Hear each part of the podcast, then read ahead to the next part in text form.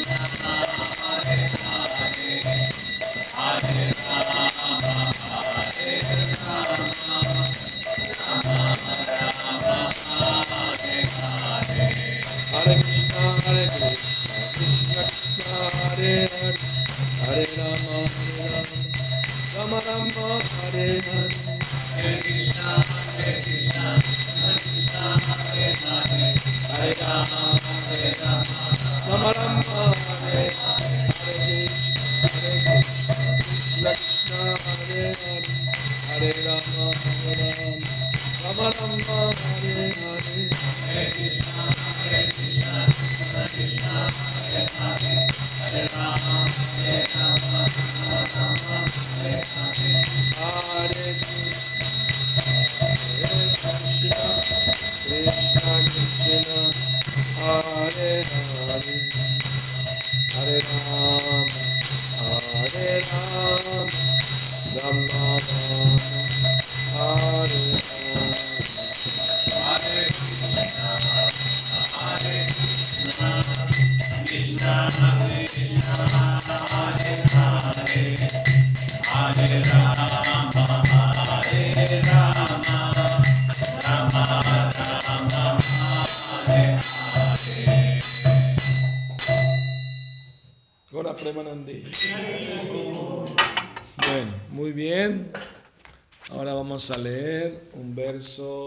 Srimad Bhattam del segundo canto, capítulo 6, texto 36.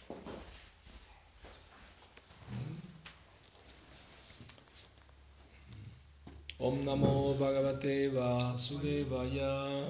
Om Namo Bhagavate Vasudevaya. Om Namo Bhagavate Vasudevaya.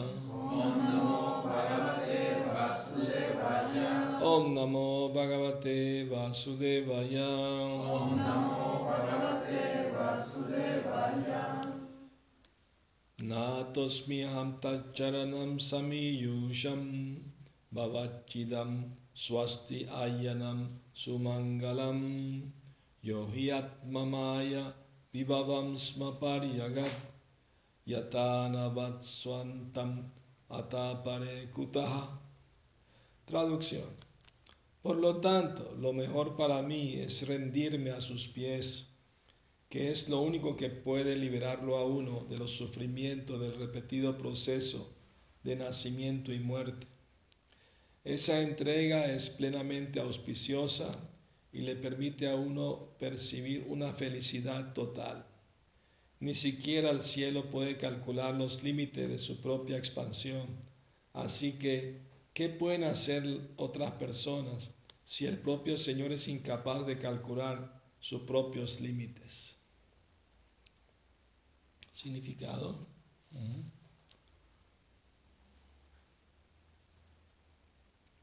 El Señor Brahma, el mejor de todos los seres vivientes eruditos, el que más se sacrifica, el mejor observador de la vida austera y el mejor místico autorrealizado, nos aconseja como Maestro Espiritual Supremo de todo ser viviente que uno debe simplemente rendirse a los pies del loto del Señor para lograr un éxito total, incluso hasta el límite de liberarse de los sufrimientos de la vida material y ser dotado de una existencia espiritual plenamente auspiciosa.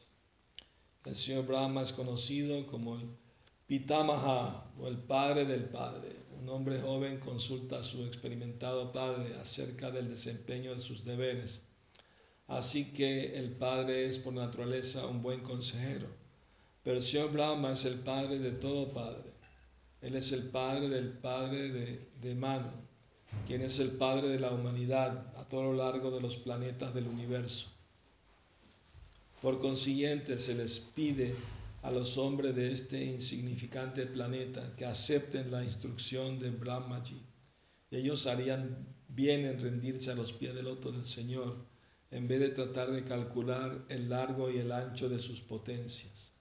Las potencias del Señor son inconmensurables, como se confirman en los Vedas. Parasha Shakti Vividhaiva Shuryate Swabhaviki Jnana Balakriyacha.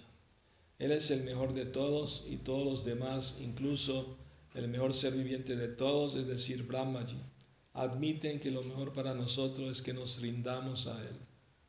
En consecuencia, solo aquellas personas que poseen muy poco acopio de conocimiento pueden proclamar que ellas mismas son los señores de todo lo que ven.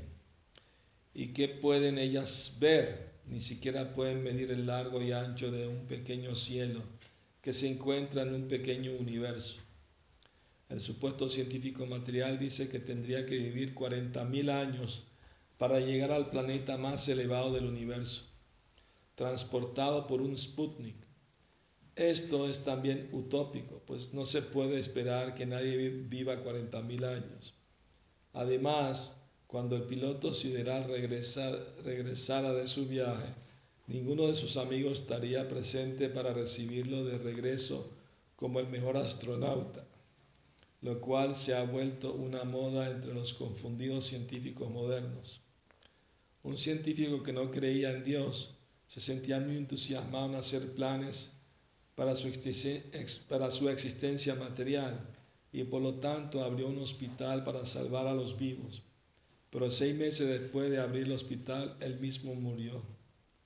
Así que uno no debe malograr su vida humana, que se consigue después de muchísimos cambios de cuerpos entre, entre 8.400.000 especies de vida, tan solo en pos de la inventada felicidad material de la vida mediante el aumento de las necesidades artificiales y en el nombre del avance del desarrollo económico y del conocimiento científico.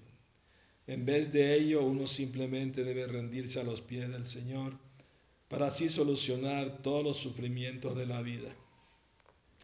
Esta es la instrucción que da directamente el Señor Krishna en el Bhagavad Gita.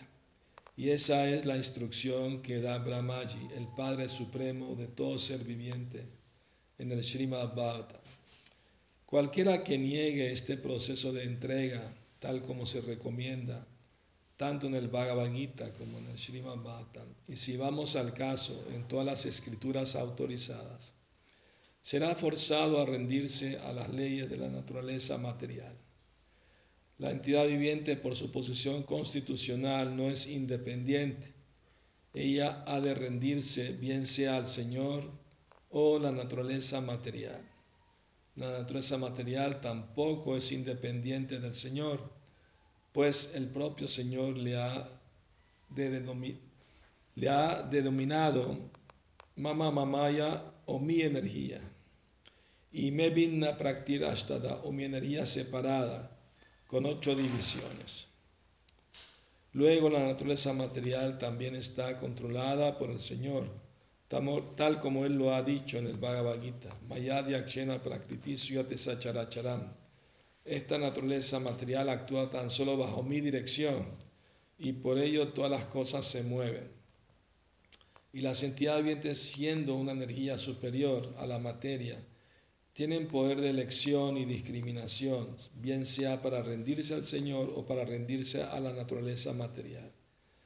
Por rendirse al Señor uno es feliz y se libera, pero por rendirse a la naturaleza material viviente sufre.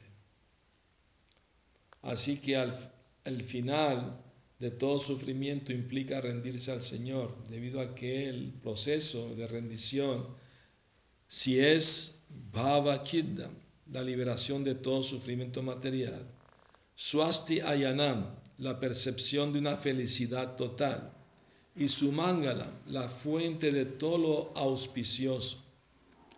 De modo que la libertad, la felicidad y toda la buena fortuna pueden tan solo conseguirse mediante la entrega al Señor, debido a que Él es la libertad plena, la felicidad plena y la buena fortuna plena. Esa liberación y esa felicidad también son ilimitadas y se las ha comparado con el cielo, si bien son infinitamente más grandes que el cielo. En nuestra posición actual tan solo podemos entender la magnitud de la grandeza de algo cuando se lo compara con el cielo.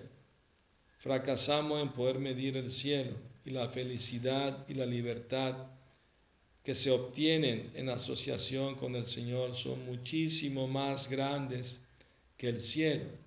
Esa felicidad espiritual es tan grande que no puede ser medida por el propio Señor ni qué hablar de los demás.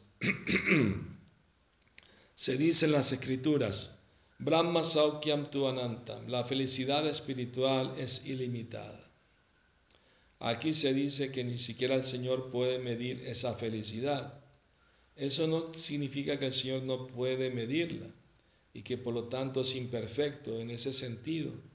Lo que ocurre en realidad es que el Señor puede medirla, pero la felicidad del Señor es también idéntica al Señor debido al conocimiento absoluto.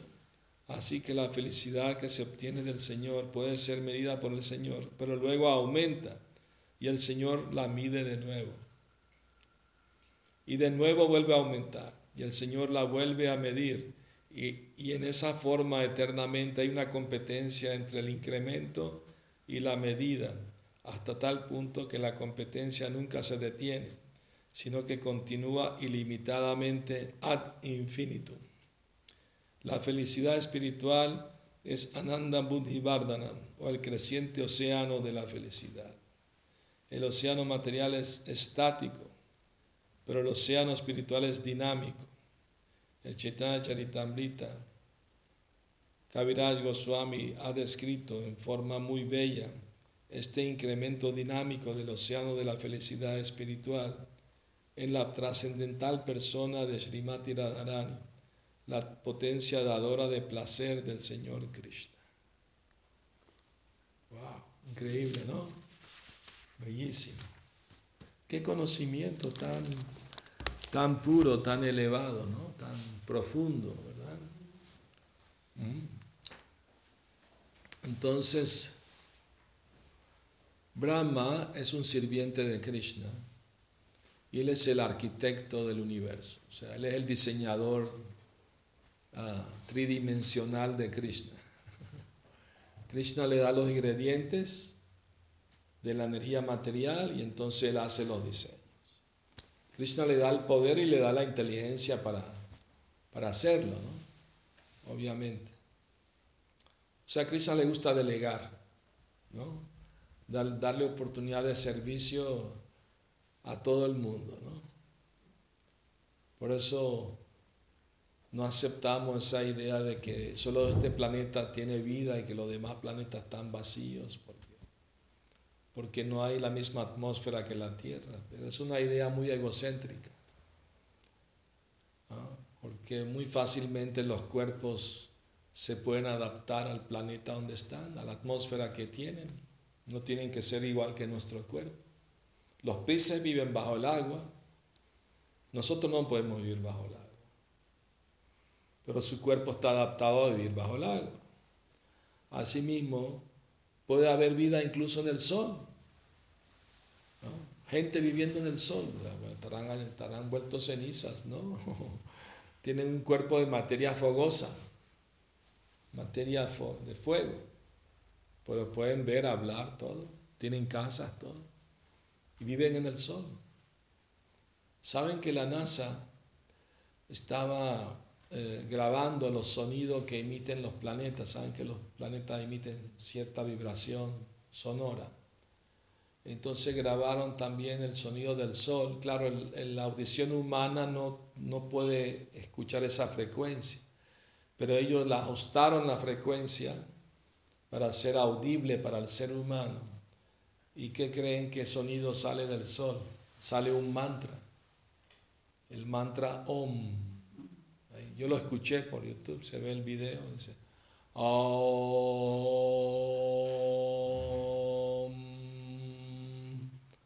Y lo repiten y lo repiten, sale repetidamente.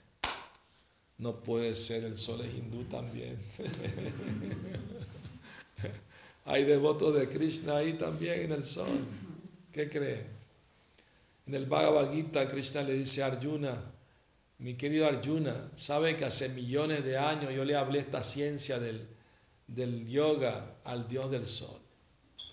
Arjuna, claro que creía que Krishna es Dios, pero él, para la gente incrédula, preguntó.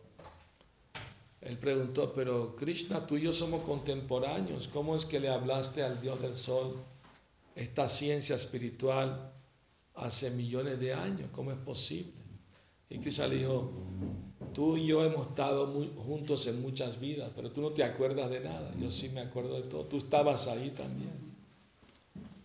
Porque cuando las almas cambiamos de cuerpo, transmigramos, nos olvidamos de, de la vida anterior. Pero Krishna, como no cambia su cuerpo, porque su cuerpo no es físico, es espiritual, entonces él se acuerda de todo. ¿Ah? ¿Mm? Entonces, ah, es una gran ciencia muy antigua, milenaria, no es nada nueva, pero está adaptada a los tiempos modernos también, sin ser modificada, pues. Entonces, eh, Brahma está explicando que lo mejor que uno puede hacer es, entregarse a, los pies del Señor. O sea, rendirse. Porque el Señor es tan bueno, tan maravilloso, tan bondadoso, tan compasivo con todas las almas caídas de este mundo, que Él nos puede dar la felicidad eterna. Todo lo que hacemos en esta vida para buscar ser felices, nadie busca sufrir, pero no sabemos dónde está la verdadera felicidad. La gente piensa que la felicidad está en, las drogas, en el alcohol, en el sexo, en, esto, en, lo, en dinero, en comodidades, todo eso te puede dar alguna satisfacción temporal, pero no te puede dar verdadera felicidad. Verdadera felicidad nunca se acaba, es para siempre. Y esa felicidad existe, no es que no existe, no la estamos buscando donde debemos buscar. Si unas personas se pierden en el desierto buscando agua, pues se va a morir de sed, porque en el desierto no hay agua. Está buscando en el lugar equivocado. Asimismo, buscar felicidad en este mundo es arar en el mar, es buscar agua en el desierto, porque aquí todo termina en sufrimiento y muerte. Krishna mismo lo confirma en el Bhagavad Gita, Dukkalaya Mashashvatam. Este mundo material es temporal y lleno de sufrimiento.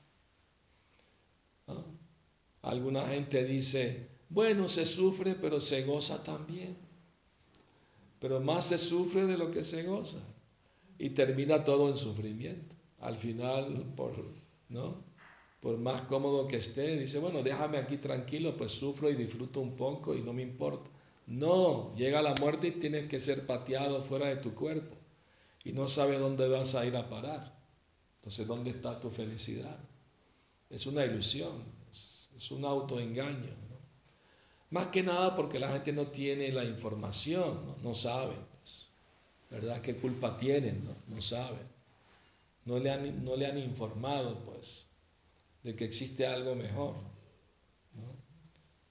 una, vida espiritual donde puede experimentar verdadera felicidad. Y de hecho la conciencia de Krishna no es una imposición artificial a la mente, es la energía propia del alma que despierta. Param Drishtuani Vartate, y cuando, cuando podemos experimentar un gusto superior, entonces las cosas mundanas que antes nos gustaban nos parecen desabridas, ya pierden, ya pierden su brillo, ya no son tan atractivas. porque uno tiene algo mejor a cambio. Nadie puede dejar algo si no tiene algo mejor a cambio, porque no es artificial, no es reprimirse, es sublimar, es, es limpiar, purificar el corazón, la mente, y así uno experimenta una felicidad espiritual muy, muy bonita, muy satisfactoria. Entonces ya naturalmente ya no le atrae ¿no? todas esas cosas, ¿verdad? El alcohol, las drogas, el sexo y todo eso, ya no le parece tan interesante. Ya pierde, pierde el gusto por eso, porque tiene algo mejor, ¿no? Entonces de eso se trata, ¿no? La conciencia de Krishna, de experimentar un gusto superior, ¿verdad? Entonces eh, es muy interesante ¿eh? Lo que se explica aquí, que hay tres cosas que se logran cuando uno se entrega al Señor Supremo, ¿no? Y son liberarse del sufrimiento material, ¿no? Percepción de una felicidad total, uno percibe que existe una felicidad verdadera y entonces uno quiere buscarla más y más, ¿entiende? porque uno percibió algo de ello, una gotita. A veces Cristo nos puede dar una gotita así de felicidad espiritual para que busquemos más. ¿Ah? Porque una gotita de esa felicidad espiritual no se puede comparar con un océano de, de felicidad material. No es insignificante. La felicidad material es como si estás muriéndote de sed en el desierto y te dan una gotita de agua. No te puede satisfacer la sed. Asimismo, ninguna cantidad de felicidad material puede satisfacer el alma, porque el alma siendo espiritual necesita de felicidad espiritual para estar bien. Así de simple, así de lógico y razonable es. Entonces, una vez que uno entiende eso, ¿cuál es el siguiente paso? pues buscar felicidad espiritual y no dejarse llevar tanto por la felicidad material. De hecho, la felicidad material que le toca a cada quien le va a llegar. Así como nadie se busca un dolor de muela, un dolor de, de estómago, de cabeza y le viene. Asimismo, la felicidad material que te toca por tu karma te va a venir. No, no tienes que esforzarte demasiado lograrlo. Lo que sí vale la pena esforzarse es por lograr la felicidad espiritual. Que ese sí vale la pena el esfuerzo, porque es real y es para siempre. ¿Me explico? Entonces, eh, muy interesante lo que se dice aquí, que, que, que esa felicidad es tan maravillosa. Y lo otro y lo otro, la tercera, ¿cómo se llama? Eh, experiencia que se obtiene por entregarse a Krishna, al Señor Supremo, es su mangala, experimentar todo lo auspicioso, la fuente de todo lo auspicioso. ¿Saben lo que significa la palabra auspicioso? Buena fortuna, buena todo lo bueno, todo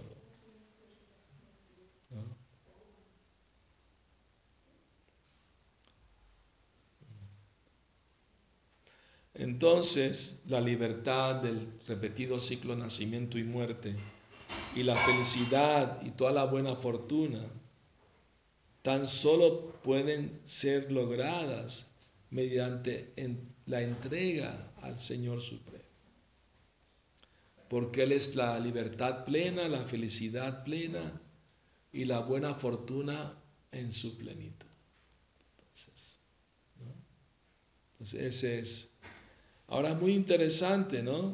Eh, Brahma Saukyam Tuanantam. Las escrituras dicen que la felicidad espiritual es ilimitada, que ni siquiera el mismo Señor Supremo puede medirla.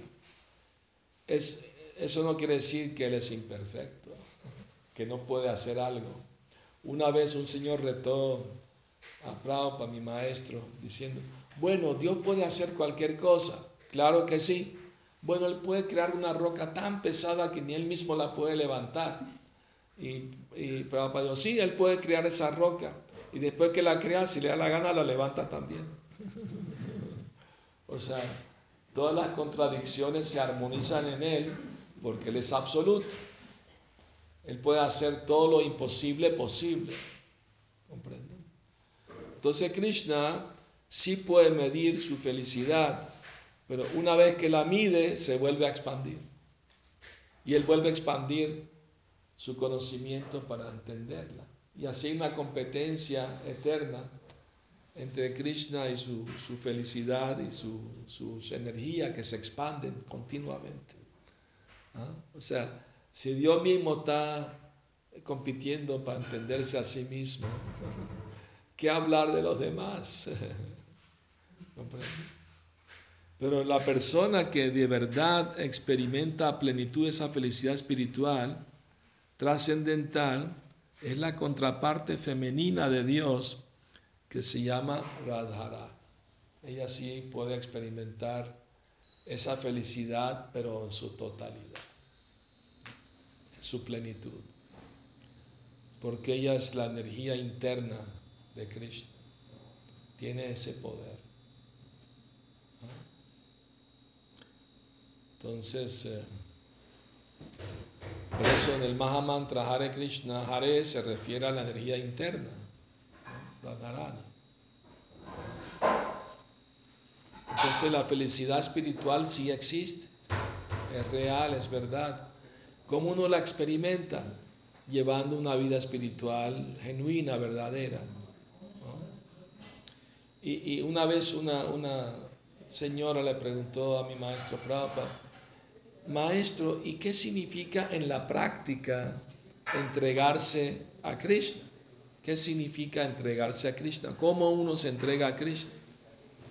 Y Prabhupada dijo, entregarse a Krishna quiere decir que sigues estos cuatro principios. No comer carne, no vida sexual ilícita, no juegos de azar y no tomar embriagantes, estimulantes. Eso es entregarse. Y si no lo haces, pues no estás entregada. Y si quieres entregarte, tienes que seguir esto. Y cantar Hare Krishna, por supuesto. Pero esa es la entrega, ser obediente, evitar cosas dañinas.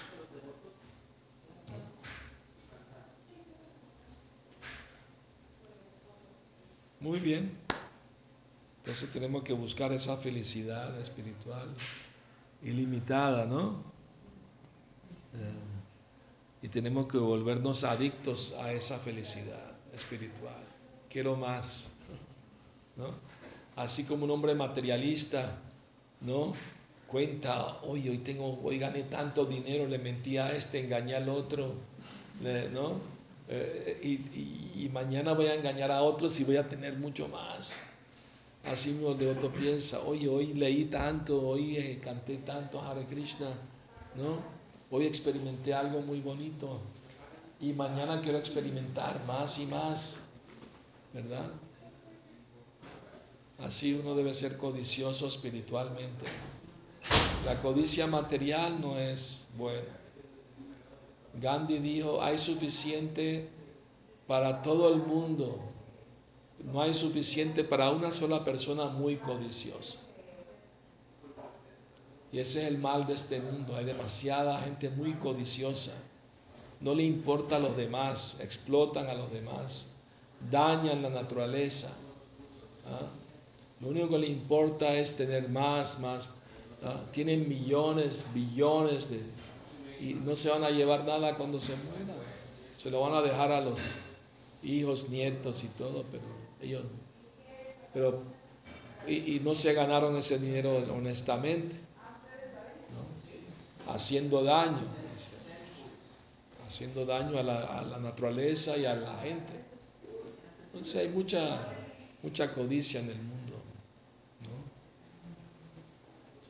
uno tiene que estar satisfecho con sus necesidades básicas, ¿no? en la vida y llevar una vida honesta, ¿no? Una vida eh, acorde con la voluntad de Dios y uno va a estar feliz. no hay duda de eso.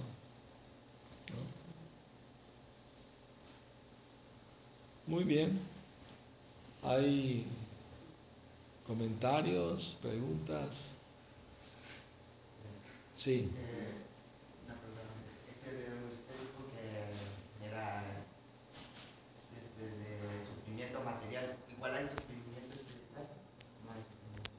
La pregunta es que hay sufrimiento material, pero ¿existe el sufrimiento espiritual también? No, no existe sufrimiento espiritual.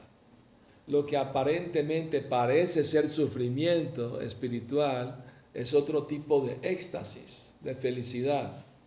Por ejemplo, a veces los devotos sienten, oye, estoy añorando a Dios, a Krishna, ¿no? Siento su ausencia, ¿no? ¿Me explico? Y, lloran, ¿no? Pero no que están sufriendo. Es, es otro tipo de felicidad. Añorar, añorar a Krishna, añorar, eh, ¿no? Estar con Él. Eso no es sufrimiento, es, eso es éxtasis, eso es felicidad. Pero parece ser sufrimiento. ¿Me explico? Al ojo mundano, ¿no? El señor Chitaña estaba buscando siempre a Cristo. ¿Dónde está Cristo? Y andaba como loco corriendo a la orilla del mar, ¿no? Buscando a Dios, buscando a Cristo. Pero estaba en éxtasis, no estaba sufriendo. Pero para la gente común dice, oye, pobrecito, los Hare sufren mucho.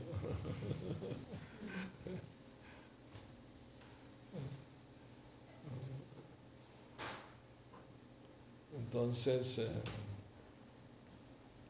eh, no es fácil entender esas cosas, ¿eh? son muy profundas.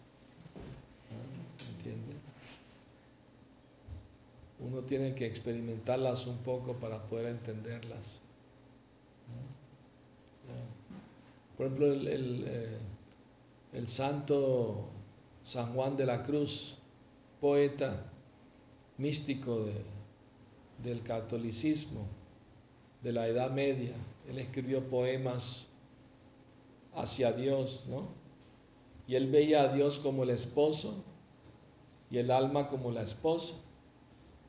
O sea, veía, se veía a sí mismo como femenino y Dios como el esposo. Y, y en uno de sus poemas él dice, hablándole a Dios, revela tu presencia y máteme tu vista y hermosura Mirad que la dolencia del amor que no se cura, sino con la presencia y la figura. Él quería ver la, figura de Dios. Y él hablaba de, belleza. Dios no era un viejito feo, era muy hermoso, muy bello, joven, eternamente bello y joven. Entonces la dolencia del amor es sentir la ausencia del ser amado. En este caso, Dios, ¿no? Krishna, o sea, enamorarse de Dios. ¿Comprende? Es lo más elevado. Prema Pumarto Mahan, la meta suprema de la vida, es desarrollar amor por Dios. ¿Comprende? Entonces parece que está sufriendo, pero no. Eso, todo lo que tiene que ver con Dios es felicidad, pero para lo mundano parece ser sufrimiento. Eh, a ver, este, mi esposo falleció, este, mm, le afecta que yo llore mucho. Ya. Sí, o sea que él trascendió, pero todo este, me la paso llorando y todo. ¿En qué puedo ayudar? O sea, ¿cómo puedo hacerlo? La pregunta de la señora es que su esposo falleció y ella sintió mucho dolor, estaba llorando, sufriendo. Y la pregunta es... Que si afecta, o sea, cuando ellos que los familiares estén aquí llorando mucho y todo. ¿Por qué uno tiene que sufrir por eso? ¿No? ¿qué, cómo, uno, ¿Cómo uno le hace para enfrentar esa situación? Pues es natural sufrir por la partida de un ser querido, es natural, es normal, pero uno tiene que buscar alivio en, en, el conocimiento espiritual, de que nadie muere, todos somos almas espirituales eternas. El cuerpo físico va a morir, pero la verdadera persona, el alma espiritual, no muere. Tome, tome alivio en el hecho de que Él sigue vivo en otra parte. Dios lo envió a otro lado, a nacer en otra familia, en otro lado. Está vivo, no está muerto. Ah, pero no lo vemos porque ya, no, ya abandonó el cuerpo físico que tenía, porque ya estaba muy enfermo, entonces lo tiene que abandonar y buscar otro nuevo, ¿verdad? Y todo eso Dios, Krishna lo dirige Tú vas para acá, tú vas para allá, lo que te toca por tu karma, tu deseo. Pero nadie muere, todo el mundo vive eternamente. Todos somos almas eternas. Entonces hay que buscar alivio, solaz en ese saber eso. ¿Me explico?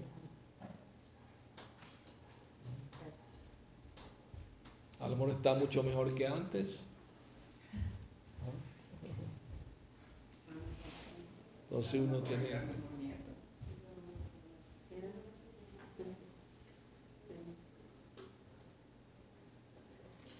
Muy bien. ¿Alguna otra pregunta? ¿Comentario?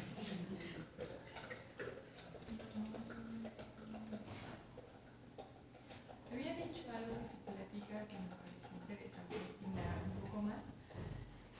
Mm, en esta parte también, cuando alguien muere, eh, no, no lo entendí bien, creo, Sí. pero, o sea, dejamos aquí todo, y, o la parte de la felicidad, en este caso, ¿no? Que nos vamos con esta parte de la felicidad. ¿O no? ¿Me podría volver a explicar esta cuestión? Bueno, la pregunta es sobre la felicidad, ¿no? Que dejamos aquí, que, cómo trascender. Bueno, hay dos tipos de felicidad, la felicidad material y la felicidad espiritual. Ah. ¿no? La felicidad material eh, ¿no? es tener dinero, tener comodidades, tener una linda pareja, me explico, estar bien pues económicamente, me explico, buena salud y todo eso, ¿verdad? Eso es ser, tener hijos obedientes, ¿verdad? Te- etcétera, ¿no? Una buena esposa fiel, que no te engaña, que, o que un esposo te es fiel, no te engaña, etcétera, ¿no? Eh, esa es la felicidad material, ¿no? ¿No? Pero eso se acaba con, con la muerte, ¿no? Entonces, eso es, va a terminar uno frustrado porque está buscando algo que se va a terminar, se va a acabar. En cambio, la felicidad espiritual es eterna, no se termina con, la, con el fin del cuerpo. La llevas contigo a la próxima vida. O sea, eh, cuando una persona practica la, la- la- la ciencia del Bhakti Yoga, ¿no? cantando Hare Krishna, siguiendo los principios, uno va experimentando una felicidad espiritual. ¿Me explico? En la medida que va progresando. ¿no? Y si no terminó en esta vida su progreso completo, el 100%, no ha perdido nada. En la siguiente vida no tiene que empezar de cero.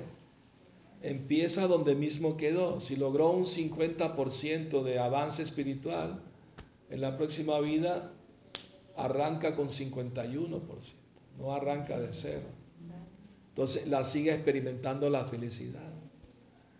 Y cuando llega su progreso al 100%, ahí regresa con Dios, con Krishna, al mundo, al reino de Dios, a seguir feliz para siempre.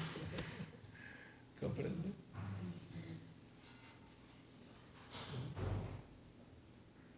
Pero todo avance nunca se pierde. Es como una cuenta bancaria, va. Ahorrando, ahorrando, no se pierde, se va acumulando. El karma quiere decir que cuando sufres, está disminuyendo tu mal karma. Y cuando disfrutas materialmente, disminuye tu buen karma. Pero la felicidad espiritual no hay disminución ni pérdida, siempre aumenta. No tiene contraindicaciones, efectos secundarios.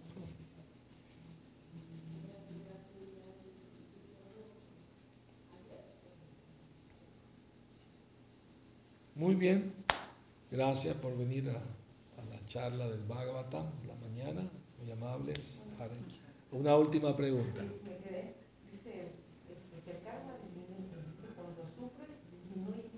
Sí. Tu karma disminuye. O sea, la pregunta es si, si cuando uno sufre disminuye su karma. O sea, su mal karma. Porque tenemos buen karma y mal karma. mal karma cuando haces cosas dañinas vas acumulando mal karma, pues, que vas a sufrir por lo malo que hiciste.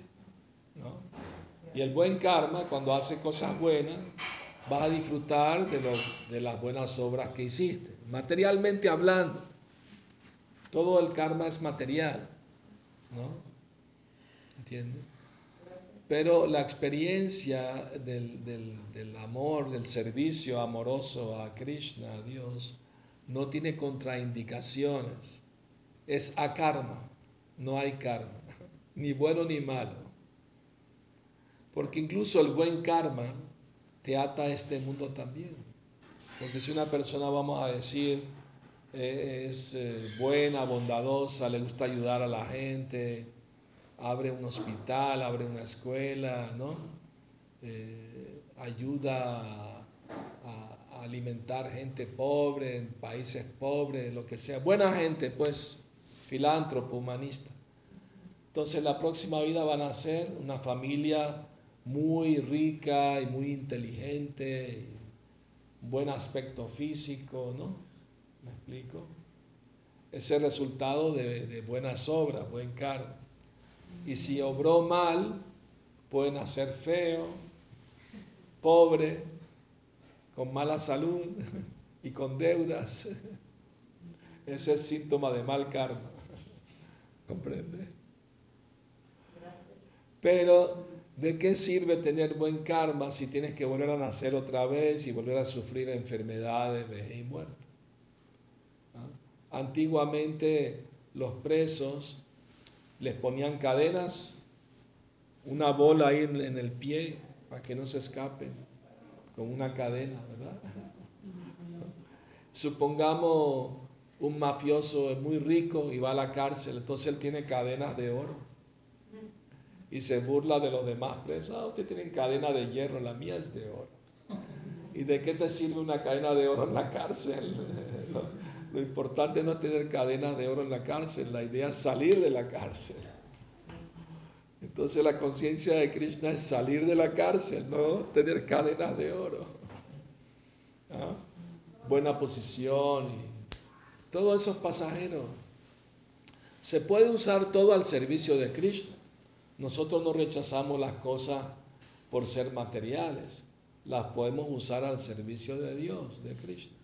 ¿no? Dinero, eh, carros, eh, todo, porque todo es energía de Dios, se puede usar a su servicio. ¿no? ¿Entiendes?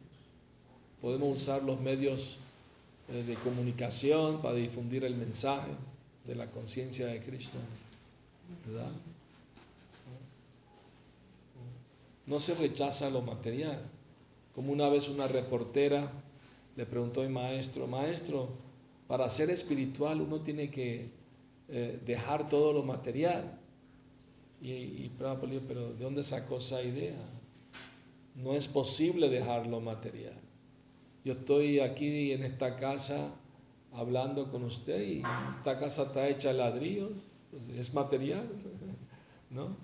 Estoy usando un micrófono, eso es material también. Uso un avión para viajar o carros, y eso es material. No puedo dejarlo material, es imposible. Lo que se deja es la idea equivocada que yo soy el propietario, el dueño de las cosas. Cuando en realidad el verdadero propietario de todo es Dios. Y hay que usar todo al servicio de Dios. Esa es la comprensión correcta.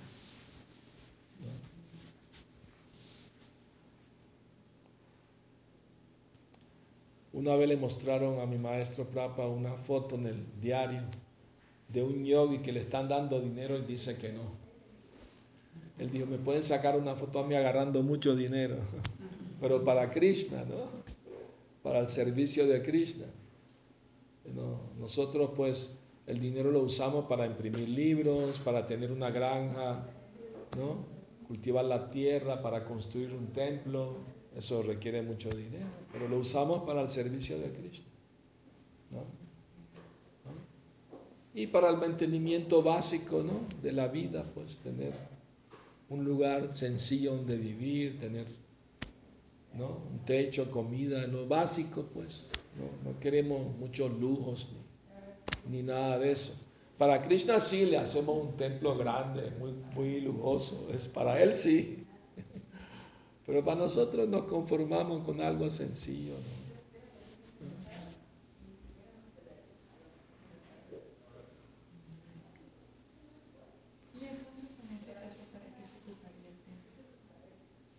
El templo es muy importante porque así la gente se atrae a visitarlo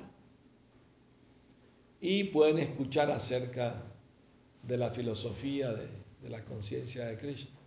O sea, ya el templo que se está construyendo ahí en, Guanajuato, Cuerama, va a ser bien grande, bien alto. Ya, ya de la carretera se ve y todavía no está terminado, está en una colina entonces ya la gente le va a llamar la atención. Y la idea que vengan como turismo espiritual, vengan de visita, ¿no? Se puede planificar eso. Y, entonces van a tener oportunidad, ¿no? De, de, saborear la comida ofrecida con amor a Krishna, al prasada. Van a escuchar los mantras, el canto, van a escuchar la filosofía, van a llevar libros, entonces le va a traer un gran beneficio para la gente. Un centro como un centro espiritual. Eh, es como, los templos son como un oasis en el desierto.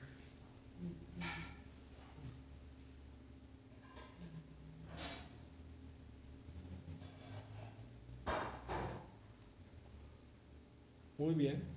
Muy buena pregunta, muchas gracias. Hare Krishna, Shila Prabhupada ki Jai. Gora Premanandi, Haribo.